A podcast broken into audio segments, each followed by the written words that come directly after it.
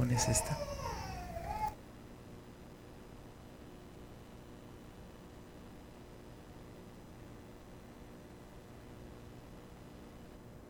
Está en Europa, que es Ucrania, pero bueno, nos sirve de, ejemplo de todo lo que está pasando en todo el mundo. Sabemos que muchas de estas tendencias comienzan en, en Europa, en Estados Unidos, y durante el, mes pasado, sabemos que Estados Unidos legalizó matrimonio gay en, todo, en todos los estados de la Unión Americana. Sabemos que a mediados de junio la Suprema Corte de Justicia de México resolvió una controversia que había, que si era legal o no el matrimonio entre personas del mismo sexo, y resolvió que se legaliza el matrimonio gay en México. Entonces, ya no se puede, eh, no pudiera un juez negarse a casar a dos personas del mismo sexo. Entonces, vemos cómo las cosas están avanzando hacia, hacia lo que dice la palabra. Vamos a leer en 2 de Timoteo capítulo 3, versículo 1. Segunda de Timoteo 3, 1.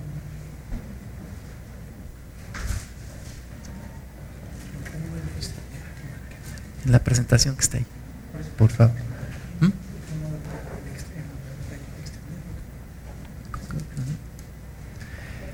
Dice primera, segunda de Timoteo 3:1. También debes saber esto que en los postreros días vendrán tiempos peligrosos. Porque habrá hombres amadores de sí mismos, avaros, vanagloriosos, soberbios, blasfemos, desobedientes a los padres, ingratos, impíos, sin afecto natural, implacables, calumniadores, intemperantes, crueles, aborrecedores de lo bueno, traidores, impetuosos, infatuados, amadores de los deleites más que de Dios, que tendrán apariencia de piedad, pero negarán la eficacia de ella. A estos evita. Y bueno, finalmente el destino nos alcanzó. Tenemos leyes que hoy protegen estas prácticas que Dios condena. Aquí nos habla Pablo de tiempos peligrosos y esos tiempos peligrosos llegaron.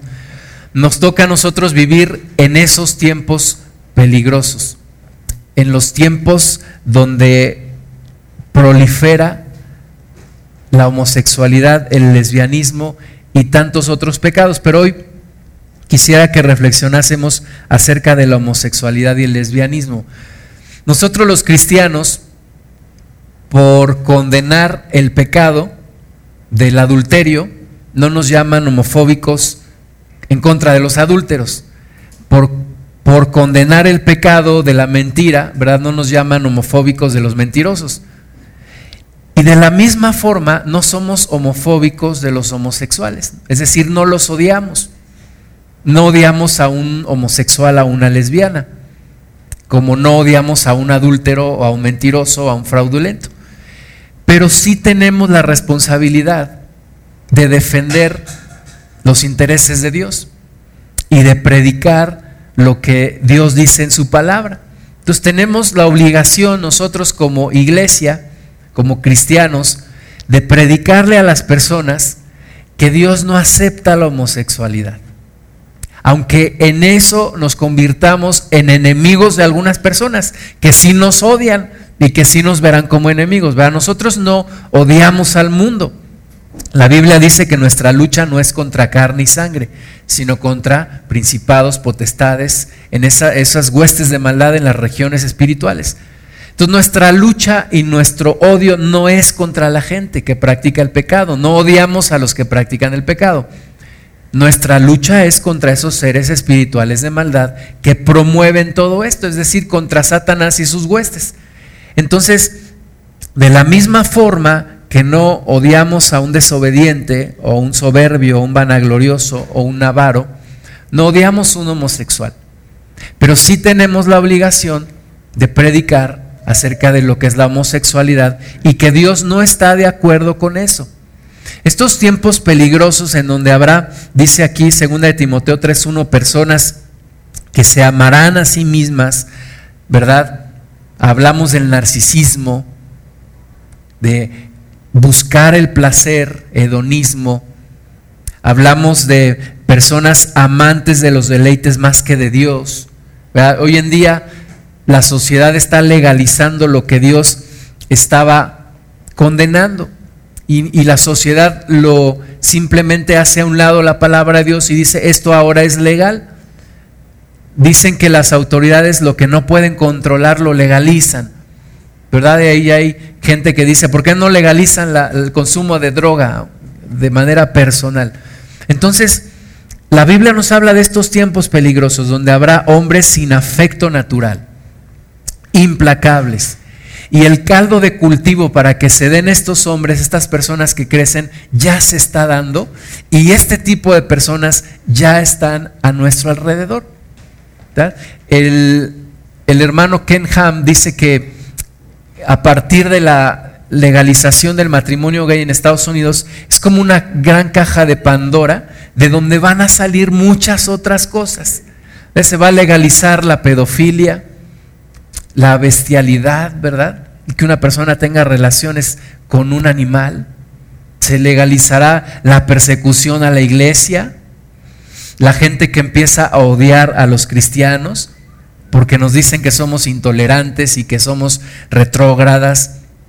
Pues esto se abre para una gran cantidad de cosas que se nos vienen y que nosotros tenemos que estar conscientes del tiempo que estamos viviendo, del tiempo que nos tocó vivir. Ahora, no es la primera vez en la historia de la humanidad.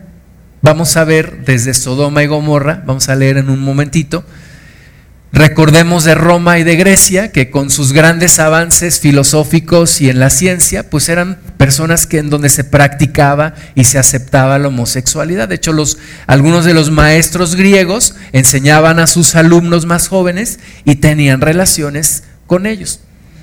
Dios no acepta este tipo de perversión. No lo acepta y aunque un gobierno diga que es legal, delante de Dios nosotros no podemos cambiar las leyes de Dios. Nosotros no podemos transformar lo que Dios, lo que Dios quiere de nosotros. Vamos a ver Lucas capítulo 17. Si quieren abrir un poquito las cortinas para que puedan leer.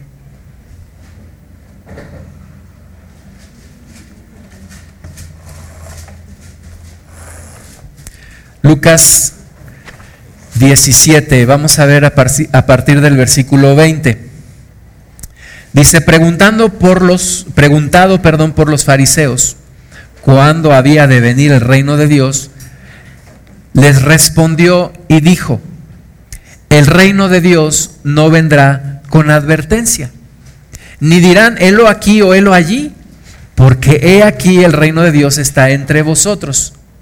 Y dijo a sus discípulos, tiempo vendrá cuando desearéis ver uno de los días del Hijo del Hombre y no lo veréis Fíjate, dice el Señor Jesús que el reino de Dios ya está entre nosotros. El reino de los cielos ya está, que no necesita alguien decirnos, allí viene o, allá está. Porque dice que ya está entre nosotros. Desde el tiempo del Señor Jesús, el Juan el Bautista, el Señor Jesús comenzaron a predicar, el reino de los cielos se ha acercado. Le decían a Jesús, tú echas los demonios porque tú tienes demonio.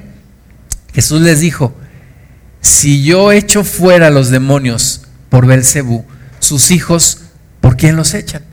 Dice, mas si yo por la mano de Dios, por el Espíritu Santo, echo fuera los demonios, el reino de Dios se ha acercado. Entonces el reino de Dios está aquí, está entre nosotros. Así como está la maldad y así como la maldad crece, el reino de Dios también tiene que crecer y también está ya entre nosotros. Entonces la opción está ahí, ¿qué es lo que queremos escoger? El tiempo de la pasividad ya se terminó. Tenemos que definirnos con Dios o con el diablo, pero ya no podemos estar en medio. Va a ser cada vez más evidente que no podemos estar en medio. Entonces Jesús dice, el reino de los cielos ya está aquí entre ustedes. Dice el versículo 23, si os dirán helo aquí o helo allí, no vayáis ni los sigáis Porque como el relámpago que al fulgurar resplandece desde un extremo del cielo hasta el otro, así también será el Hijo del Hombre en su día. Pero primero es necesario que padezca mucho y sea desechado por esta generación. Como fue en los días de Noé, así también será en los días del Hijo del Hombre comían, bebían, se casaban y se daban en casamiento hasta el día en que entró Noé en el arca y vino el diluvio y los destruyó a todos. En los tiempos de Noé era lo mismo que hoy en día. La gente se casaba, se daba en casamiento, comían, bebían, estaban en sus negocios hasta que llegó el día y llegó el diluvio. Hoy en día la gente no nos cree que Jesucristo viene por segunda vez y que Jesucristo ya está por venir. La gente nos dice, tú estás loco, tú me quieres espantar. No es cierto. Bueno, Jesús dice que será como en los días de Noé. Llegará repentinamente, llegará en un momento, en el momento que menos imaginamos, Jesucristo llegará. Y será visto como el relámpago que sale de un, de un lado de la tierra y se ve hasta el otro lado. Dice también versículo 28, así como sucedió en los días de Lot. Comían, bebían, compraban, vendían, plantaban, edificaban, mas el día en que Lot salió de Sodoma, llovió del cielo fuego y azufre y los destruyó a todos. Así será el día en que el Hijo del Hombre se manifieste, como en los días de Lot. ¿Cómo eran los días de Lot? Sodoma y Gomorra días de homosexualidad. Homosexualidad en su máxima expresión. Así serán, dice, los días cuando venga el Hijo del Hombre. Homosexualidad a su máxima expresión, a su mayor expresión. Así serán los días cuando venga Jesucristo. Y se autorizarán leyes y habrá grandes perversiones públicamente, públicamente. Y, lo que estamos viendo viene más grande, viene más. Y una de las cosas que yo quisiera conseguir el día de hoy en ti es que cuides a, tu, a tus hijos, que cuides a tus hijas, que nos comprometamos a ser verdaderamente, como dice la palabra de Dios, la iglesia que es columna y baluarte de la verdad. Que nos comprometamos a defender la verdad en donde nos paremos. Que no nos dé miedo defender la verdad del Evangelio. Que quede claro a las personas que no odiamos a los demás, que no odiamos a los homosexuales ni a las lesbianas, pero que no podemos aceptar el pecado, que no nos podemos meter en problemas con Dios. Tenemos que ser como como dice la palabra, como esas estrellas en el cielo que brillan a perpetua eternidad. Tenemos que predicar el Evangelio y entre más oscura sea la noche, más patente se hace una luz. Pues tenemos que predicar el Evangelio. Dice el versículo 30, así será el, en, el día en que el Hijo del Hombre se manifieste. En aquel día, el que esté en la azotea y sus bienes en casa, no descienda a tomarlos. Y el que en el campo asimismo no vuelva atrás. Acordaos de la mujer de Lot. Todo el que procure salvar su vida, la perderá. Y el que la pierda, la salvará. Os digo que en aquella noche estarán dos en una cama, el uno será tomado y el otro será dejado. Dos mujeres estarán moliendo juntas, la una será tomada y la otra dejada. Dos estarán en el campo, el uno será tomado y el otro dejado. Y respondiendo le dijeron, ¿dónde Señor? Él les dijo, donde estuviera el cuerpo, allí se juntarán también las águilas. Así vienen los días y así se pondrán los días cuando venga Jesús. Entonces, todo esto que está pasando, todo esto que está ocurriendo, legalización del, matrimonio gay, pues nos dice y es una señal más de que Jesús está por venir, de que Jesús está, el día del Señor está a la vuelta de la esquina. Las cosas se están dando, las señales se están dando. Se está manifestando el pecado, se está manifestando el espíritu de pecado. Entonces, tenemos que ponernos bien atentos para que no nos agarre fuera del lugar. Primera de Corintios 6, 9. Primera de Corintios 6, 9. Dice, ¿no sabéis que los injustos no heredarán el reino de Dios? Pregunta Pablo.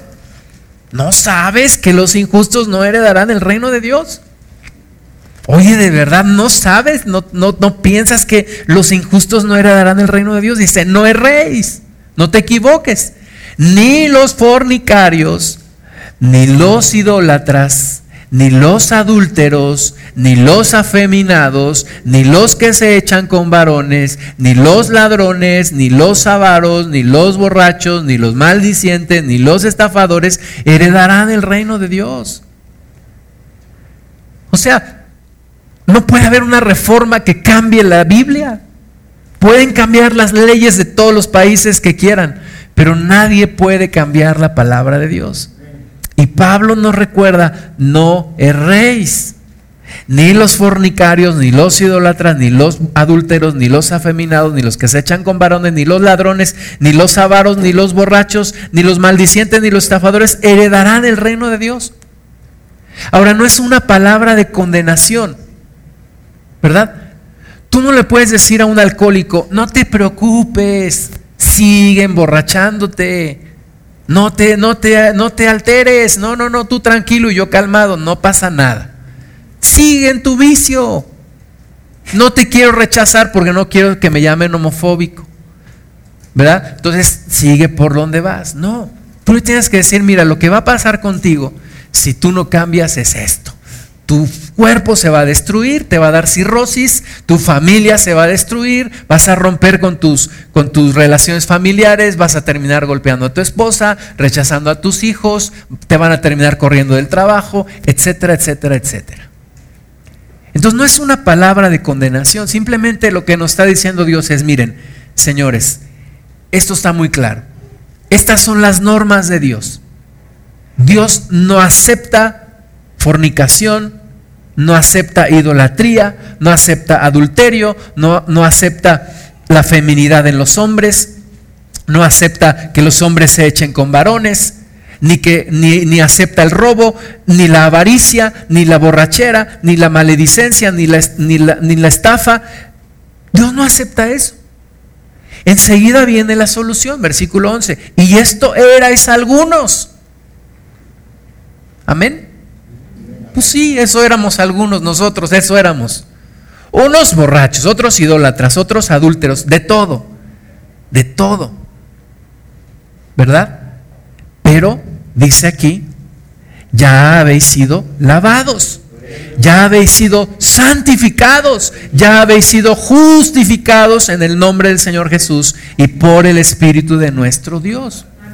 No se le cierran las puertas del reino de Dios a un adúltero que quiere arrepentirse.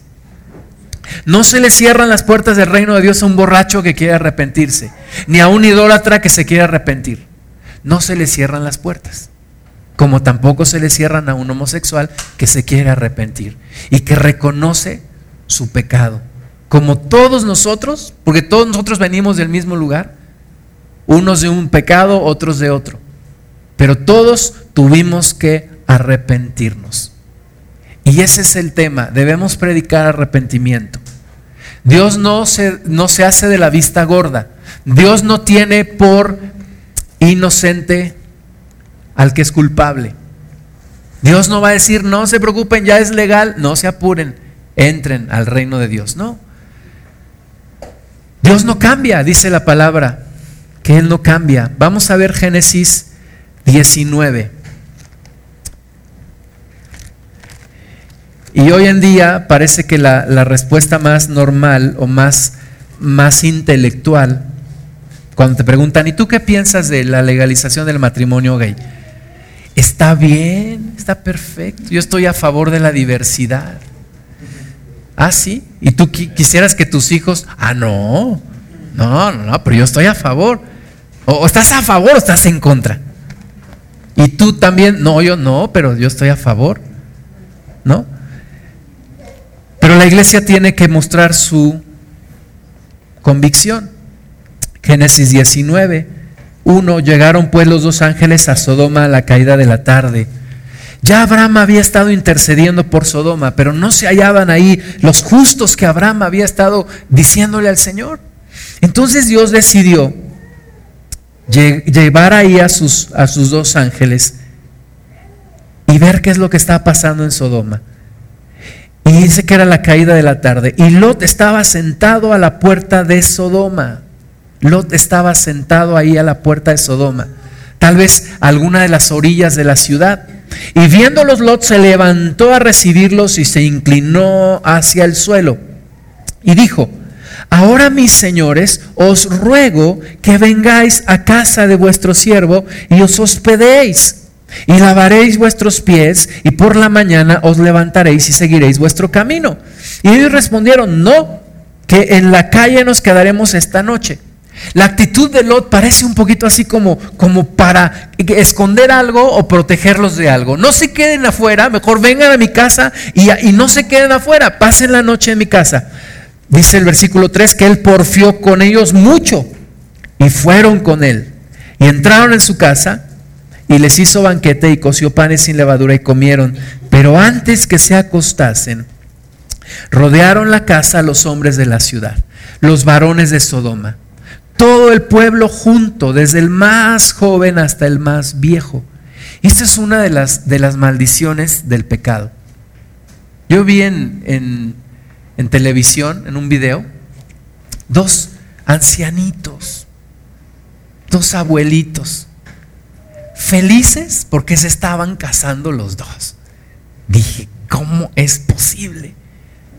¿Cómo es posible que nos quiten esa, esa imagen de, yo digo, veo estos dos ancianitos y yo me acuerdo de mis abuelitos, ¿no? Y resulta que están felices porque están casando los dos. Dice aquí que desde los más jóvenes hasta los más viejos se juntaron.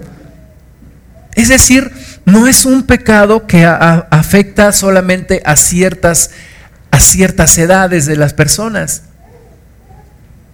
Desde los más jóvenes hasta los más viejos se juntaron alrededor de la casa de Lot.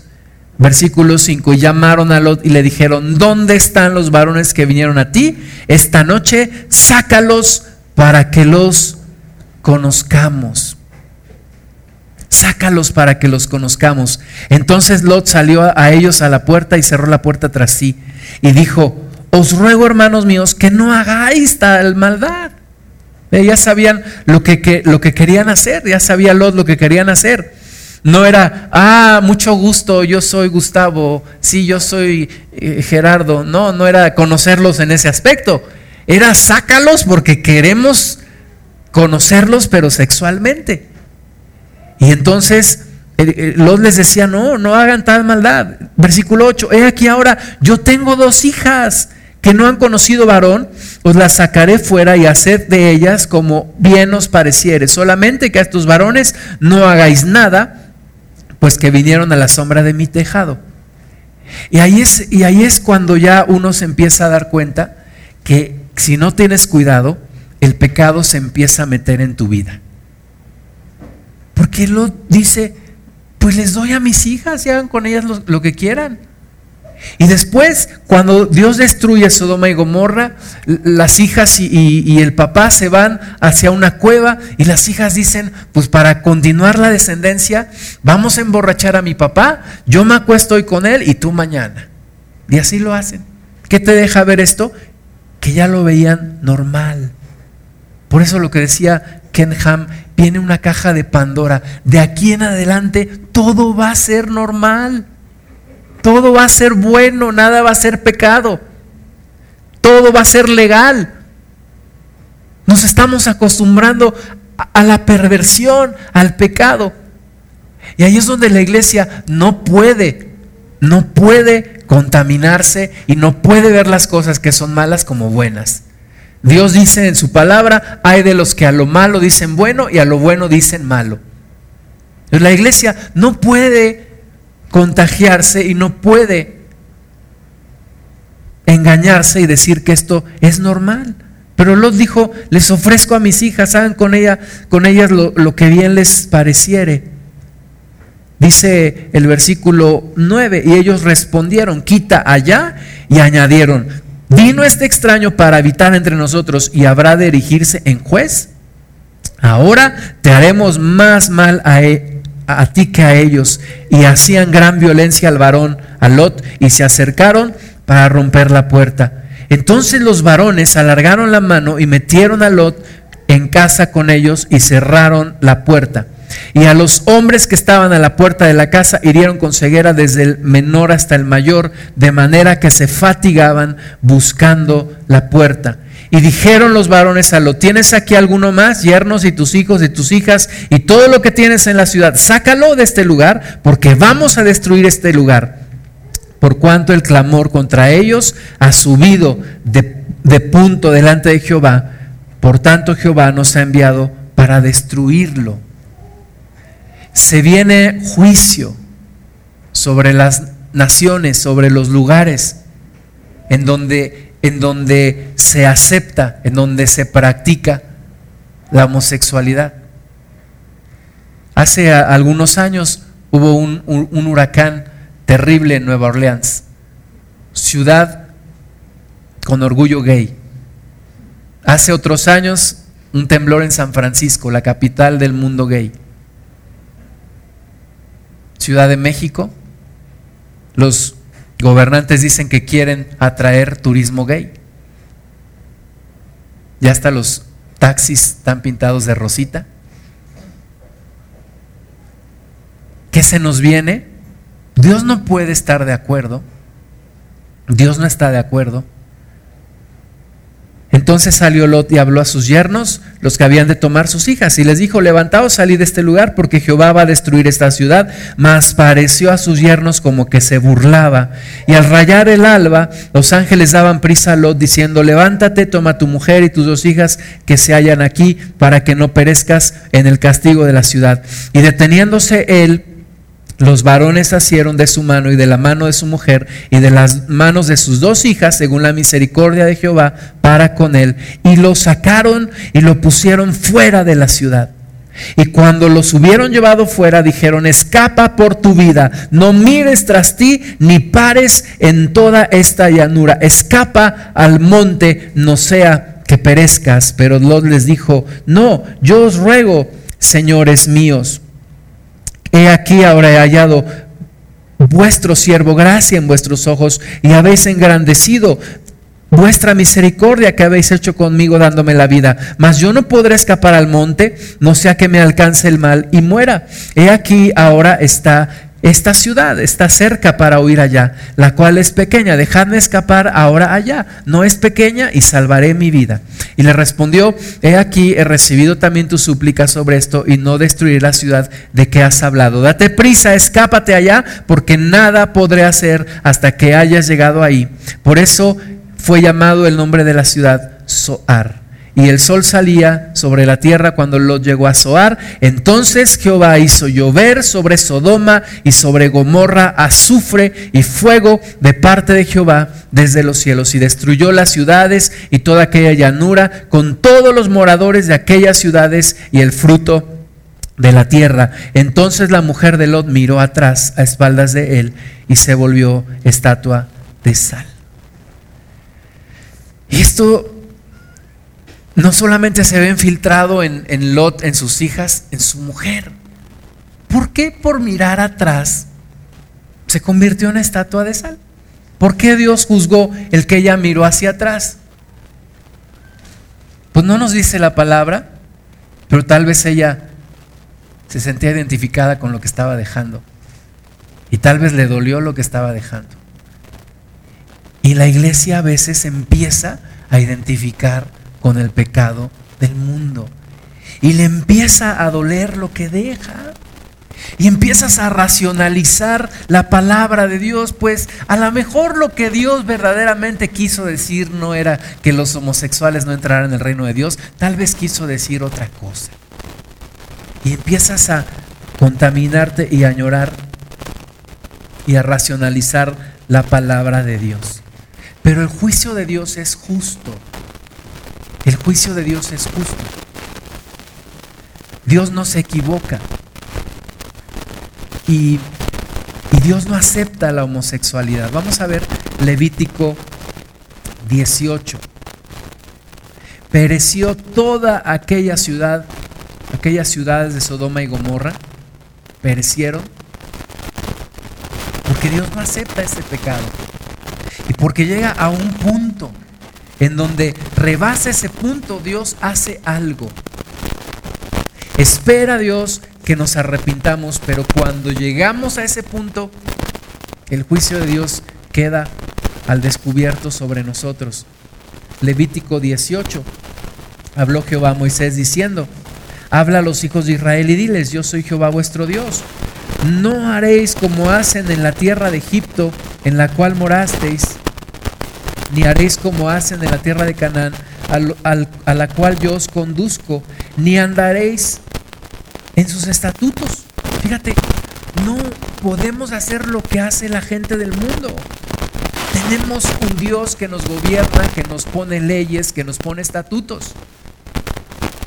Nos pone lineamientos que no debemos traspasar. Mis ordenanzas pondréis por obra y mis estatutos guardaréis andando en ellos. Yo Jehová, vuestro Dios. Por tanto, Guardaréis mis estatutos y mis ordenanzas, las cuales haciendo el hombre vivirá en ellos, yo Jehová. Es decir, lo que Dios nos da es para nuestro propio bien. los mandamientos que Él nos da son para nuestro bien, no para nuestro mal. Son para nuestro bien. Dice, ningún varón se llegue a parienta próxima alguna para descubrir su desnudez. Yo Jehová. Ningún varón se llegue a parienta próxima alguna para descubrir su desnudez. Yo Jehová. ¿De dónde nos viene esta idea de que no podemos casarnos entre familiares de aquí, de la Biblia? La desnudez de tu padre o la desnudez de tu madre no descubrirás. Tu madre es, no descubrirás su desnudez. ¿Eh? Entonces, todo lo que, lo que hacían incluso estos emperadores romanos, se, se habla de alguno por ahí que tenía relaciones con su madre, pues es pecado delante de Dios, es una abominación delante de Dios. ¿Por qué? No porque una ley lo dijo, no porque un país, una, una constitución, un congreso lo dijo, no, porque Dios lo dice. No podemos descubrir la desnudez de nuestro padre ni de nuestra madre. No se puede. Aunque alguna ley de algún congreso lo hiciera legal, delante de Dios no es lícito. La desnudez de la mujer de tu padre no descubrirás, es la desnudez de tu padre. Tampoco, así, no sea tu mamá biológica, pero es esposa de tu padre, no puedes descubrir su desnudez. La desnudez de tu hermana, hija de tu padre o hija de tu madre, nacida en casa o nacida fuera, su desnudez no descubrirás tampoco. Podemos descubrir la desnudez de nuestros hermanos ni de nuestras hermanas. La desnudez de la hija de tu hijo o de la hija de tu hija es su desnudez, no descubrirás porque es la desnudez tuya. Tampoco es, es permitido esto. La desnudez de la hija de la mujer de tu padre, engendrada de tu padre, tu hermana, es la desnudez, no descubrirás, ni entre medios hermanos tampoco. La desnudez de la hermana de tu padre, no descubrirás, es parienta de tu padre, ni con sobrinos y tíos tampoco. La desnudez de la hermana de tu madre no descubrirás porque parienta de tu madre es. La desnudez del hermano de tu padre no descubrirás, no llegarás a su mujer, es mujer del hermano de tu padre, tampoco con tías políticas. La desnudez de tu nuera no descubrirás, mujeres de tu hijo no descubrirás su desnudez tampoco. La desnudez de la mujer de tu hermano no descubrirás en la desnudez de tu hermano, tampoco entre cuñados. La desnudez de la mujer y de su hija no descubrirás, no tomarás la hija de su hijo ni la hija de su hija para descubrir tu desnudez, son parientas, es maldad. No tomarás mujer juntamente con su hermana para hacerla su rival, descubriendo su desnudez delante de ella en su vida. Y no llegarás a la mujer para descubrir su desnudez mientras esté en su impureza menstrual. Además, no tendrás acto carnal con la mujer de tu prójimo contaminándote con ella.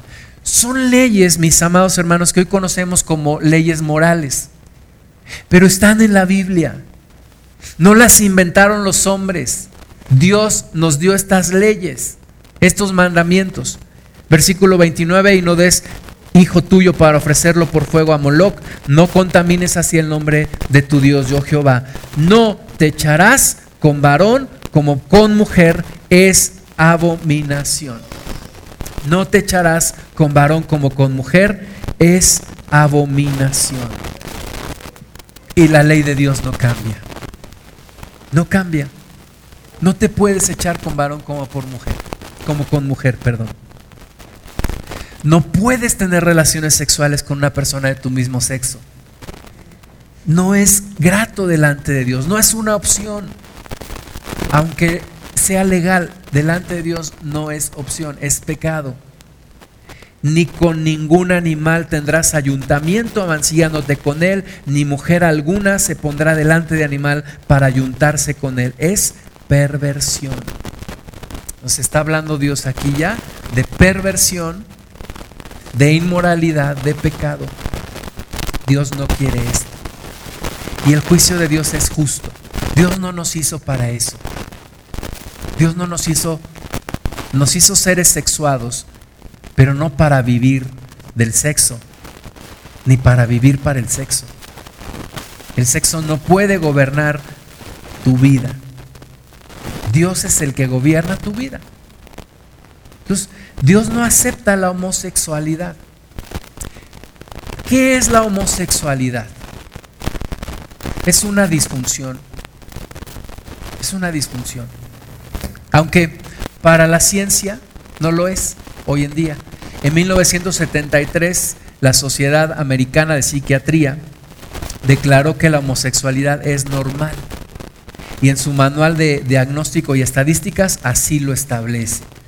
Entonces, hoy en día, un psicólogo, un psiquiatra que dice, te voy a ayudar en una terapia de identidad para que dejes de ser homosexual, es una persona que está fuera de lo que ellos piensan, porque la homosexualidad es normal según, según los psiquiatras, según los psicólogos, según la sociedad hoy en día, la homosexualidad es normal.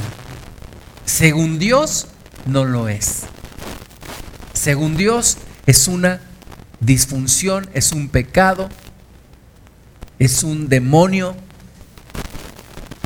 y es algo que no, que Dios no quiere para nosotros.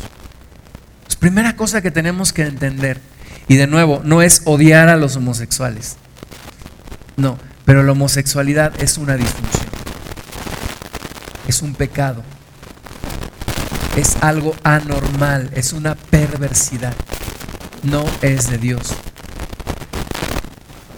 Acabamos de leer varias citas ya en Antiguo y en Nuevo Testamento.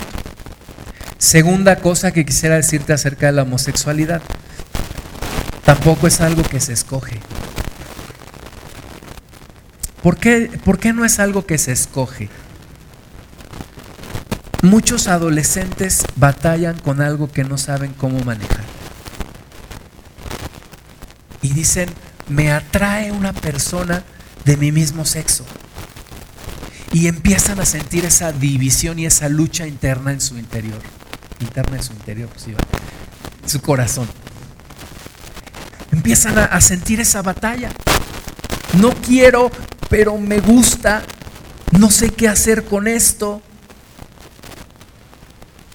Y sobre todo, ciertos chicos, ciertas chicas con ciertas características.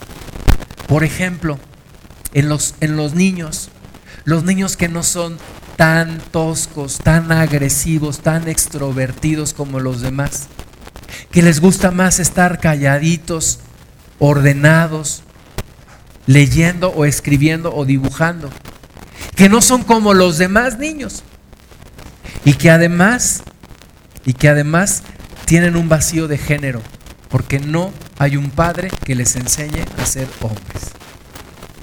Y en muchos casos hay una madre que se relaciona de una manera no sana emocionalmente con sus hijos. Tenía un compañerito en la escuela, en la primaria, cómo le hacían burla, le decían que era, le decían que era maricón, así, así le decían, no puedo decir otra palabra, porque así le decían, no le decían ni gay ni otra cosa, decían que era pues eso, ¿no? Y el niño no, no es que lo era, pero era un niño más retraído, no tenía papá o su papá estaba ausente, pero su mamá tenía mucho, mucha autoridad sobre él. manejaba sus emociones. Me acuerdo que una vez me le pregunté, oye, tú eres bueno para jugar fútbol, ¿por qué no te metes en un equipo? Yo tratando de invitarlo a mi equipo de fútbol, me dice, es que mi mamá no me deja, que dice que voy a aprender malas palabras si, si juego en un equipo de fútbol. Entonces su mamá lo sobreprotegía. Después ya no supe de él, pero son la clase de niños que pueden llegar a ser homosexuales. De niño no tienes despierto el área sexual. ¿Verdad? Los niños, los niños hoy en día, hasta no llegar a la adolescencia, no, no tienen despierto el interés sexual. Por lo tanto, un niño o una niña que se siente atraído por, por otro niño no es realmente que tenga un deseo sexual con el otro niño. Es que ve algo de lo que él carece. Ve algo que los demás aceptan y él no lo tiene. Y hay algo que se llama vacío de género allí. Entonces, no es algo que se escoge. No es algo que el, el homosexual escogió en la mayoría de los casos. Pero es algo que se da y que no sabe cómo manejarlo. Leí de un, un niño, escribe a un consejero cristiano le relata todo lo que está viviendo. Dice que cuando ve su cuerpo en un espejo, cuando se ve desnudo en un espejo, se atrae. Le atraen otros niños. Lo ha platicado con, con su pastor en la iglesia. Su pastor no le hace caso, le dice, no te preocupes, es, algo pasajero, pero él tiene una lucha en su interior. Y siente la condenación y sabe que a Dios no le agrada, pero no sabe qué hacer. Y nadie le ayuda y nadie le dice qué es lo que puede hacer. Y le da pena decírselo a sus padres. Entonces no es algo, en la mayoría de los casos no es algo que se escoge. Es algo que se va dando, un plan del diablo para destruir a la persona y que cuando los papás no estamos atentos, entonces no es culpa del, del niño, es culpa de los papás. Había, me acuerdo cuando, donde yo vivía cuando era niño con mis papás, había un señor que vendía leña y como los boilers, en ese entonces todavía teníamos boilers de leña, en mi casa había un boiler de leña, íbamos con ese señor a comprar, a comprar la leña. Y este señor era un norteño, no sé de dónde, ¿no? Pero traía sus sombreros, sus bototas, sus pantalones de mezclilla, chamarra de mezclilla, altote, güerote, con bigototes.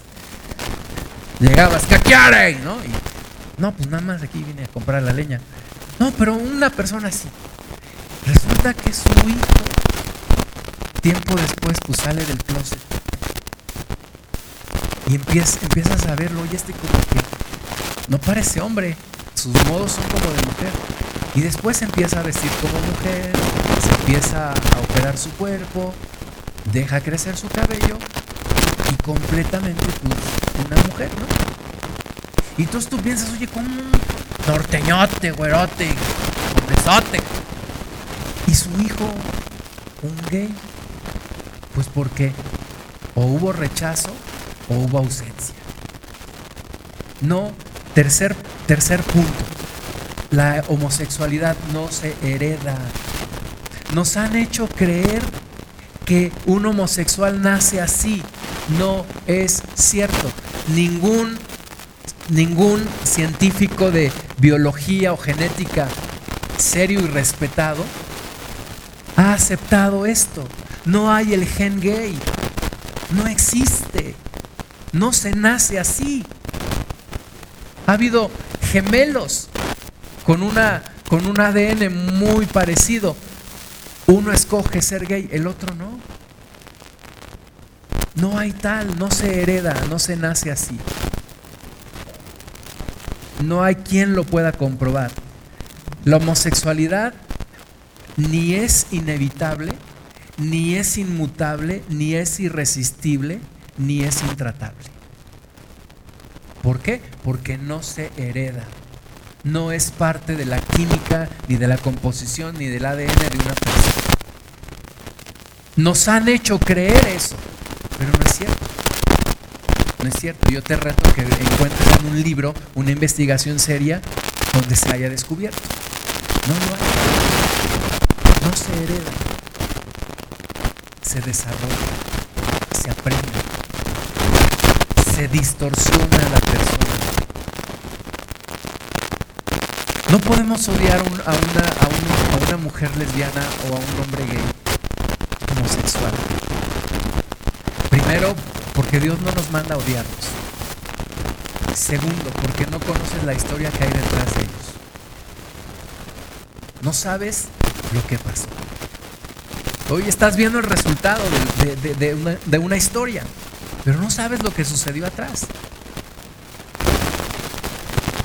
Y hay síntomas promosexuales en los adolescentes.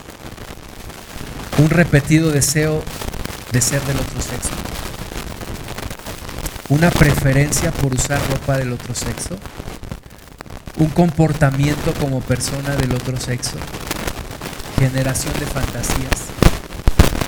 Jugar a que la persona es del otro sexo y preferencia por amigos del otro sexo.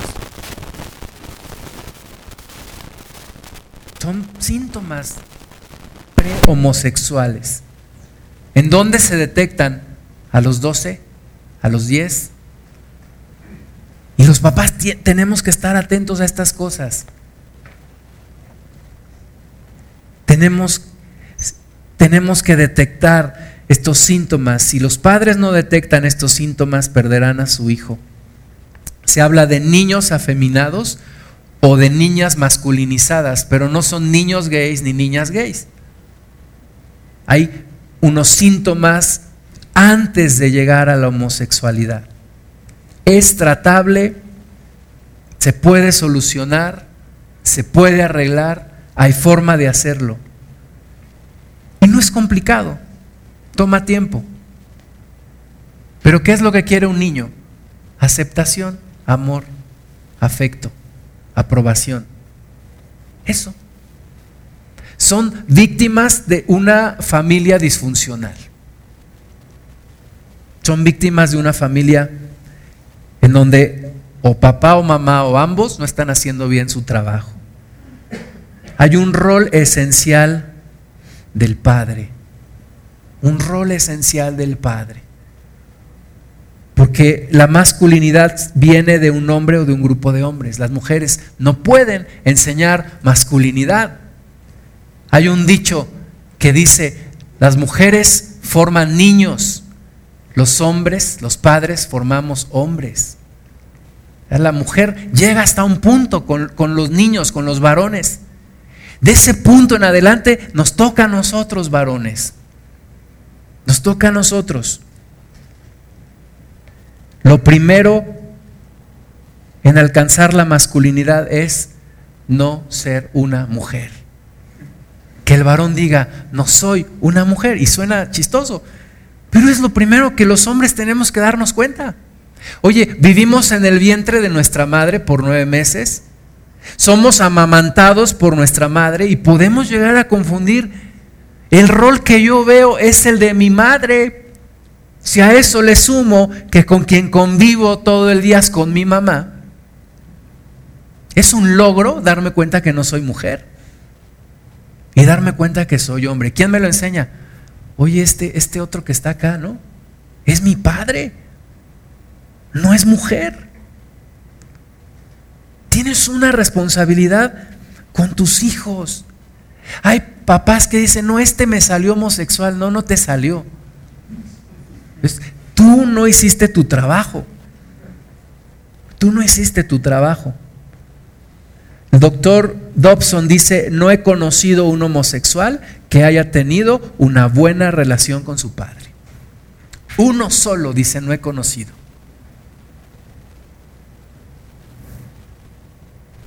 Víctimas de una mala relación con sus padres. Muchas veces la mamá se enfoca en el hijo y el papá se ausenta. Los niños necesitan las tres A, la triple A. Afecto, atención, aprobación. Afecto, atención, aprobación. Todos los días, todos los días. Padres, en tus hijos tienes que estar trabajando esto. La masculinidad es un logro. Y más en estos días. La masculinidad es un logro. Cuando llega un muchacho y te dice, me gusta aquella chica, ya lo primero que tienes que hacer es, chócalas, te gustan las mujeres. Es un logro.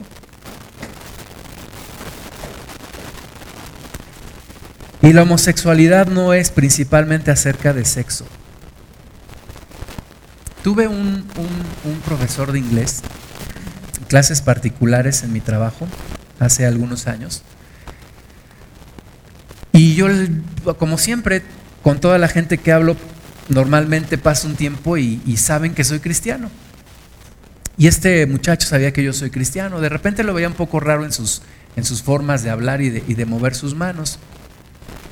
Me dijo, no estoy de acuerdo con los cristianos porque odian a los homosexuales. Yo dije, no, no, yo no odio a los homosexuales. Y conforme pasó la relación, me, me, dejó entrever que su padre había sido homosexual y que se había o suicidado o descuidado, pero murió por no encontrar una solución. Y Detrás de un, homosexual normalmente hay soledad, rechazo, falta de afirmación, falta de intimidad, falta de identidad con su padre, falta de paternidad, confusión de género y una búsqueda de pertenencia. Por eso es que no odiamos a los homosexuales, pero sí les queremos predicar y queremos que encuentren en Cristo su verdadera felicidad. Porque de lo más feo que te puede pasar es que no quieras ser quien eres. Que no te puedas aceptar a ti mismo. Que vivas peleado contigo mismo contigo misma. Ahora, otros casos, se habla por ahí de un 30%, han sufrido un abuso sexual en la niñez repetido y continuo. Y eso es un, es un trauma, es una etapa en la vida que de lleno los mete en la homosexualidad. Ahora, hay instituciones que dicen que esto es bueno, que la homosexualidad es buena. La North American Men Boy Love Association algo así como Sociedad Norteamericana, hombres y, niños en amor, algo así. Dicen sex before eight or else is too late. Sexo a los ocho o después ya es demasiado tarde. Entonces ellos lo que andan promoviendo es que los niños tengan relaciones sexuales a los ocho años, antes de los ocho años. En el Reino Unido, un adolescente de, 16 años puede dar su consentimiento para tener relaciones sexuales con un adulto. ¿Para qué?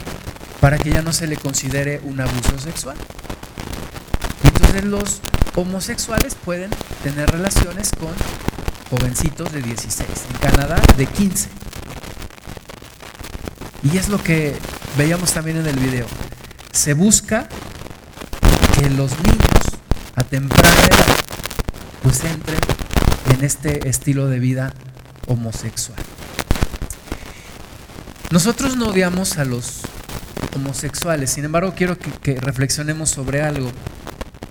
Cuando toda tu vida has sido rechazado por ser gay, cuando toda tu vida se han burlado de ti, ¿qué es lo que ¿qué es lo que vas haciendo en tu corazón? Un resentimiento y un odio, por supuesto, hacia los demás. Y ese odio y ese resentimiento ocasionado por el diablo para destruir las vidas de las personas, se enfoca ahora hacia la sociedad que es diferente a un homosexual. Les voy a leer un, un, texto que salió en febrero de 1987 en una revista de la comunidad gay en Estados Unidos, 1987. ¿Cuántos años han pasado? 13, 23, 27, ¿no? 28. Pues este, este escrito dice así, lo escribió Michael Sweet de Gate Community News. Vamos a sodomizar a sus hijos, emblemas de su débil masculinidad, de sus superficiales sueños y de sus vulgares mentiras. Vamos a seducirlos en sus escuelas, en sus dormitorios, en sus gimnasios, en sus vestidores, en sus deportivos, en sus seminarios, en sus grupos de jóvenes, en los baños de los cines, en los búnkers del ejército, en sus estacionamientos, en sus clubs de hombres, en el Congreso y donde quiera que los hombres se reúnan con hombres. Sus hijos se convertirán en nuestros siervos y harán nuestra voluntad serán formados a nuestra imagen, nos llegarán a seguir y a adorar. Las leyes que previenen la actividad homosexual serán revocadas. En su lugar serán aprobadas legislaciones que engendren el amor entre hombres. Todos los homosexuales deben permanecer unidos como hermanos. Debemos estar unidos artísticamente, filosóficamente, socialmente, políticamente y financieramente. Triunfaremos solo cuando presentemos un frente común al vicioso enemigo heterosexual. La unidad de la familia, fertilizada en una tierra de mentiras, mediocridad, hipocresía y violencia, será abolida. La unidad familiar que solo debilita la imaginación y tuerce la libre voluntad debe ser eliminada. Niños perfectos serán concebidos y crecerán en laboratorios genéticos. Crecerán juntos en comunidades establecidas bajo el control e instrucción de experimentados homosexuales. Todas las iglesias que nos condenan serán cerradas. Nuestro único Dios son los jóvenes guapos. Nos adherimos a un culto a la belleza, la moral y la estética. Todo lo que sea feo, vulgar o banal será aniquilado. Dado que somos rechazados por los convencionalismos de la clase media heterosexual, somos libres de vivir nuestras vidas de acuerdo con lo que dicta nuestra pura imaginación. Para nosotros, demasiado no es suficiente. Debemos, debemos, vencer porque estamos llenos de amargura feroz por la opresión que nos han causado el tener que vivir bajo la opresión de pequeños roles en su tonto mundo heterosexual a través de la historia nosotros también somos capaces de disparar las armas y poner las barricadas de la revolución actual. Tiemblen heterodomesticados cuando aparezcamos delante de ustedes sin nuestras máscaras. 1987 y ese día nos llegó. Ese día nos llegó. Aparecen delante de la sociedad sin máscaras primera pareja de mujeres que se casan en Latinoamérica, año 2010, opinando acerca de las leyes y acerca de los gobiernos y tal, ¿no? Nos llegó el día, nos llegó el día. Y hay un espíritu de homosexualidad en gobernantes, en profesores, en directores, en empresarios en religiosos, en todas las áreas. De nuevo, nuestra lucha no es contra ellos, es contra los demonios que están haciendo toda su obra. Entonces, ¿qué nos toca hacer? Predicar el Evangelio, hablar de la verdad de la palabra de Dios cuidar a nuestros niños, a nuestros jóvenes, a, los chicos y a las chicas que tenemos bajo nuestra influencia en el trabajo, en la escuela, en la familia. Si detectas una persona con características, un adolescente que, que tiene tendencias, ayúdale. No para que sea, como, oye, no, pues no te preocupes, entra y yo te presento unos antros y una pornografía, yo te la facilito. No. Mira, Dios te hizo hombre o Dios te hizo mujer y puedes ser feliz encontrando tu verdadera identidad en Cristo. Y tiene solución tu problema. No te hundas más en tu problema. Romanos capítulo capítulo 1.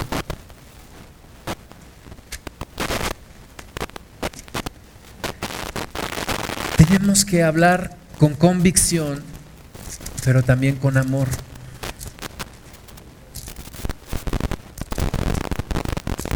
¿Cómo puedes cuidar a tus hijos? Cuida con quién andan, dónde, dónde están. Una vez recibí un consejo y me pareció perfecto, que tus hijos nunca se duerman en otro lugar que no sea tu casa o donde no estés tú o tu, o tu esposa. Es decir, que me voy a quedar con mi primito, Nel Pastel. Que me invitan una pijamada, me voy a quedar con mis amiguitas. No. Que no sé quién me va a cuidar mi tía o mi tío. No. Oye, no es esquizofrenia, no es esquizofrenia. Pero les voy a decir una cosa, gran cantidad de los abusos sexuales vienen de personas conocidas y no de extraños. Y a veces el niño le dice a la mamá, es que fulanito, fulanito me dice esto, ay, no seas mentiroso, ¿cómo crees? Y le dan sus cachetadas y, pues claro, te dice el niño, no lo quiero saludar de beso, ándale, no seas feo, salúdalo de beso, no lo quiero saludar de beso, no lo obligues, algo está percibiendo. Tenemos que ser cuidadosos. Grupos de Boy Scouts y niñas Scouts infiltradas por adoctrinamiento gay. Abiertamente lo han dicho. Ahí están. Bueno, aún en las congregaciones, tú no puedes dejar a, tu niña, a tu niño que vaya al baño sola o solo a cierta edad. En los cines, no puedes dejar que vayan solos al baño. En los gimnasios, en los deportivos, tampoco. No es esquizofrenia. Pero yo soy responsable de mis hijas, de mis hijos, en mi caso de mi hijo y de mi hija. Y son de las bendiciones más grandes que Dios me ha dado. Entonces, no voy a escatimar esfuerzos. No me voy a confiar. A veces me ha costado discusiones con él. Pero es que ¿por qué no? ¿Por qué no? Es que ¿por qué no me puedo quedar en casa? ¿Por qué no? Porque te tengo que cuidar. Es que a poco vas a desconfiar de tal persona, pues nunca sabes. Ya ves Ricky Martin, así decía. Nunca sabes. Especialmente una regla que ponen algunos hermanos en Cristo. No dejes a tus hijas, a tus hijos niños con adolescentes. Porque el adolescente está con la sexualidad a flor de piel. No los dejes con adolescentes.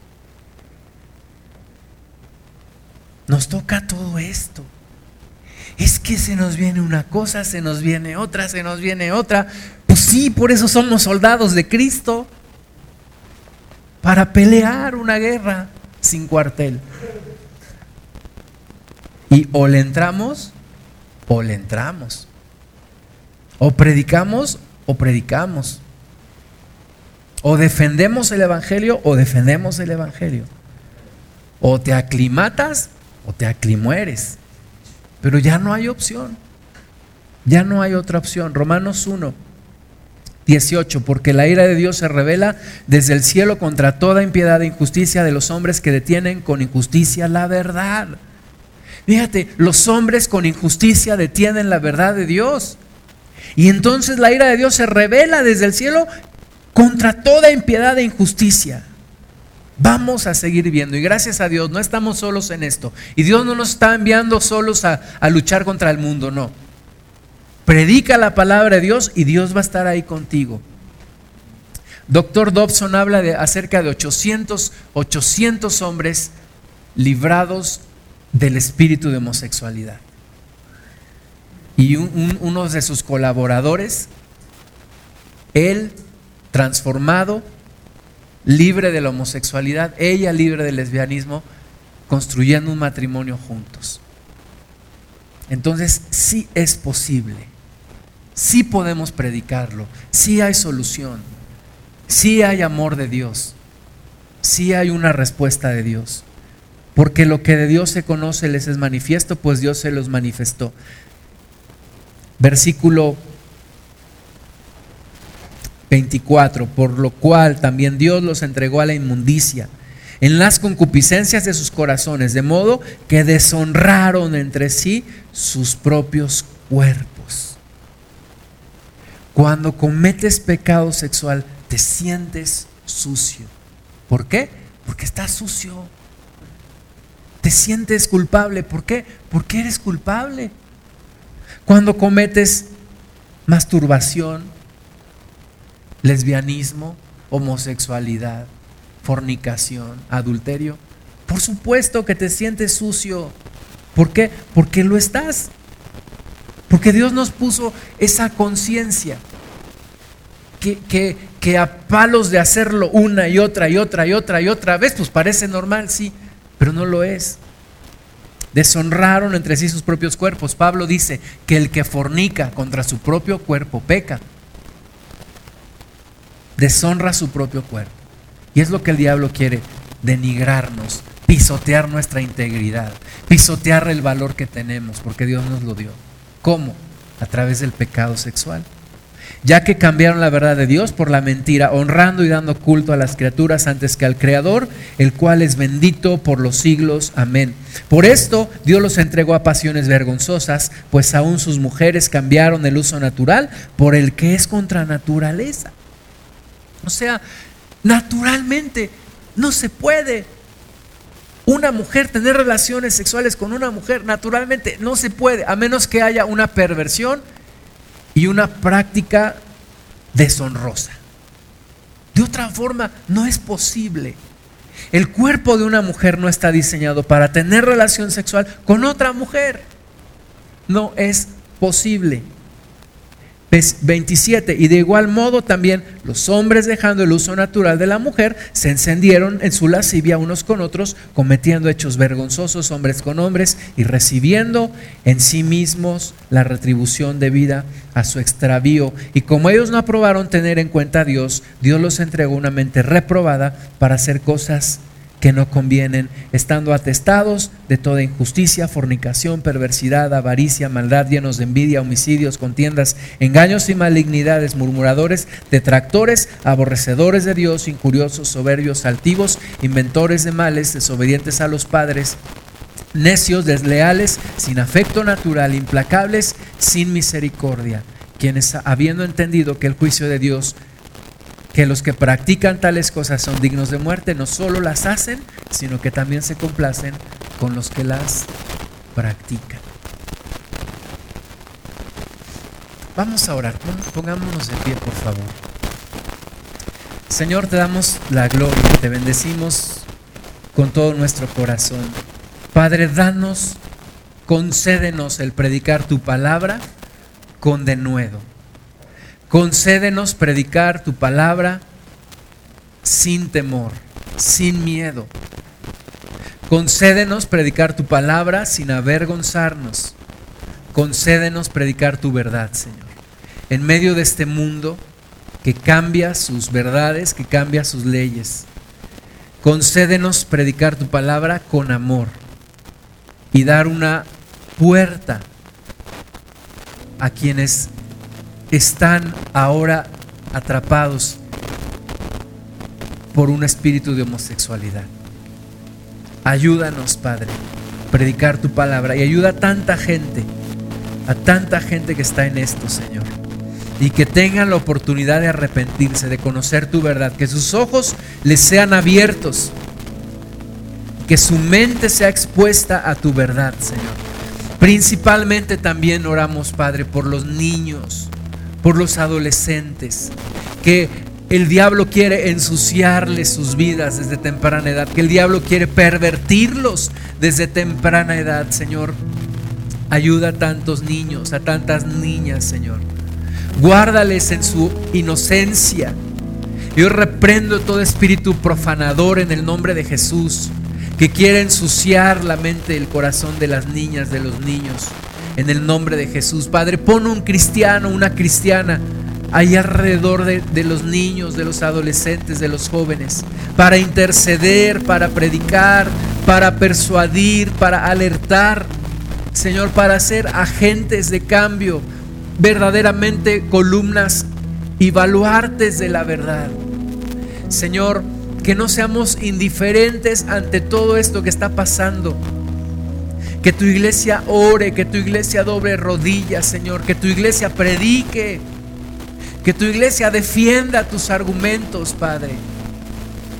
Ayúdanos, Señor, tener una voz en los congresos, tener una voz en el gobierno, de personas que te teman a ti, Señor, que defiendan tus intereses. Ayuda a este pueblo, Señor, en Latinoamérica, en México. Señor, que tu palabra florezca, que tu palabra fluya en las escuelas, en los parques, en los deportivos, en las plazas, en los congresos, en las empresas. Y que seamos modelos, Señor, de, personas temerosas de ti. Y que la sociedad quiera acercarse a ti, Señor. Te damos toda la gloria, Padre. En nombre de Jesús.